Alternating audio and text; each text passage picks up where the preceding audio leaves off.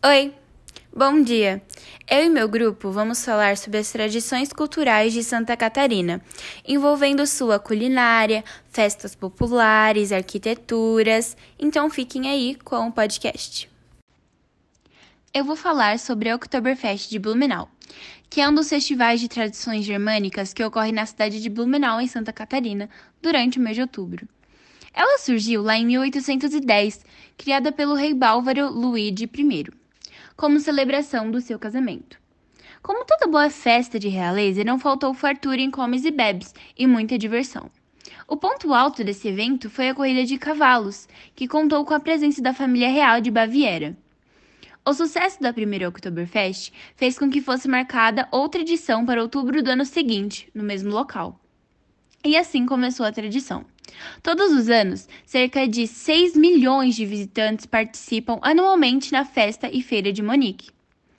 Com a imigração dos germânicos, a festa espalhou-se pelo mundo, inclusive no Brasil. Por aqui, foi na década de 1980 que se transformaram em grandes festivais populares, em cidades como Blumenau e Santa Cruz do Sul. No Festival de Blumenau, o maior do mundo depois do evento de Monique, os participantes do desfile incluem atrações com mais de 800 anos de tradição na Alemanha, tais como apresentações de grupo de dança, nacionais e internacionais, sociedade de tiro ao alvo. Também participam carros alegóricos, sociedade de canto e etc. Entretanto, sempre predominam os trajes típicos germânicos, muito chopp, que é a bebida, e comida típicas dos teuto brasileiros.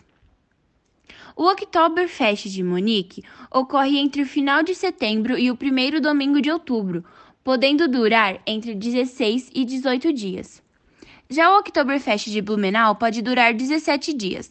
Tradicionalmente, termina sempre no primeiro de domingo de outubro. Já foram feitas no total 36 Oktoberfest em Blumenau, a última em 2019.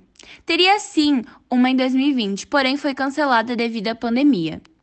A pergunta mais feita é o que tem na Oktoberfest? Assim como na Alemanha, na festa brasileira há diversas barracas com souviernes, comidas típicas alemãs e, é claro, muita cerveja. Uma das principais atrações do evento é o concurso nacional de tomadores de chopp em metro, em que os competidores devem beber o mais rápido utilizando uma tulipa de um metro de comprimento. A Festa do Pinhão é um evento tradicional e original do sul do Brasil.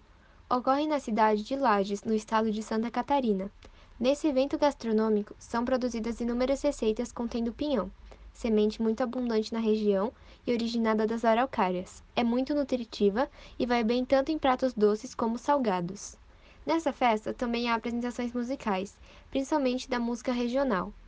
É um evento que atrai muitos turistas do mundo inteiro, além de ser muito importante para apresentar e valorizar a cultura dessa região. Eu vou falar sobre as vestimentas, e dentre elas estão as bombachas, que são calças largas, por vezes usadas por dentro das botas e são abotoadas mais ou menos na altura do tornozelo. O poncho também, que é muito utilizado no sul do Brasil como uma proteção contra o frio, e o vestido de prenda, que é um traje gaúcho feminino típico. A origem dessas vestimentas vem da roupa típica dos espanhóis, mais concretamente da região da Andaluzia. Depois foi se ampliando com as coisas típicas de cada região, como a festa Oktoberfest, que os trajes típicos são os trajes típicos alemães. E eu vou falar um pouquinho sobre a festa da uva. É realizada desde 1931 para celebrar o progresso da vinicultura, introduzidas pelos imigrantes italianos. A festa da uva é a principal atração de Caxias do Sul. Durante 15 dias, entre fevereiro e março, a cidade se transforma. A metrópole adere à sua metade colonial e provinciana para homenagear suas raízes. A Festa da Uva ou Festa Nacional da Uva é uma feira e uma festa comunitária brasileira, realizada atualmente a cada dois anos em Caxias do Sul. No estado do Rio Grande do Sul, comemorando a história, a cultura e a produção agroindustrial da região e da cidade. Bom, agora eu vou falar um pouco sobre a culinária na região sul do nosso país. Temos o gorreado, um dos pratos mais típicos do local. Ele está lá há mais de 200 anos. Também temos a farofa de pinhão. O pinhão é uma semente típica da região, mas temos em outros lugares, como exemplo, em Bugaçu. Também temos o carreteiro de linguiça, espaguetes com frutos do mar e, claro, o churrasco, que não poderia faltar, né? Também temos o companheiro do churrasco, o chimarrão, que eles tomam com bastante frequência. É... E é isso, falamos um pouco da culinária do nosso país.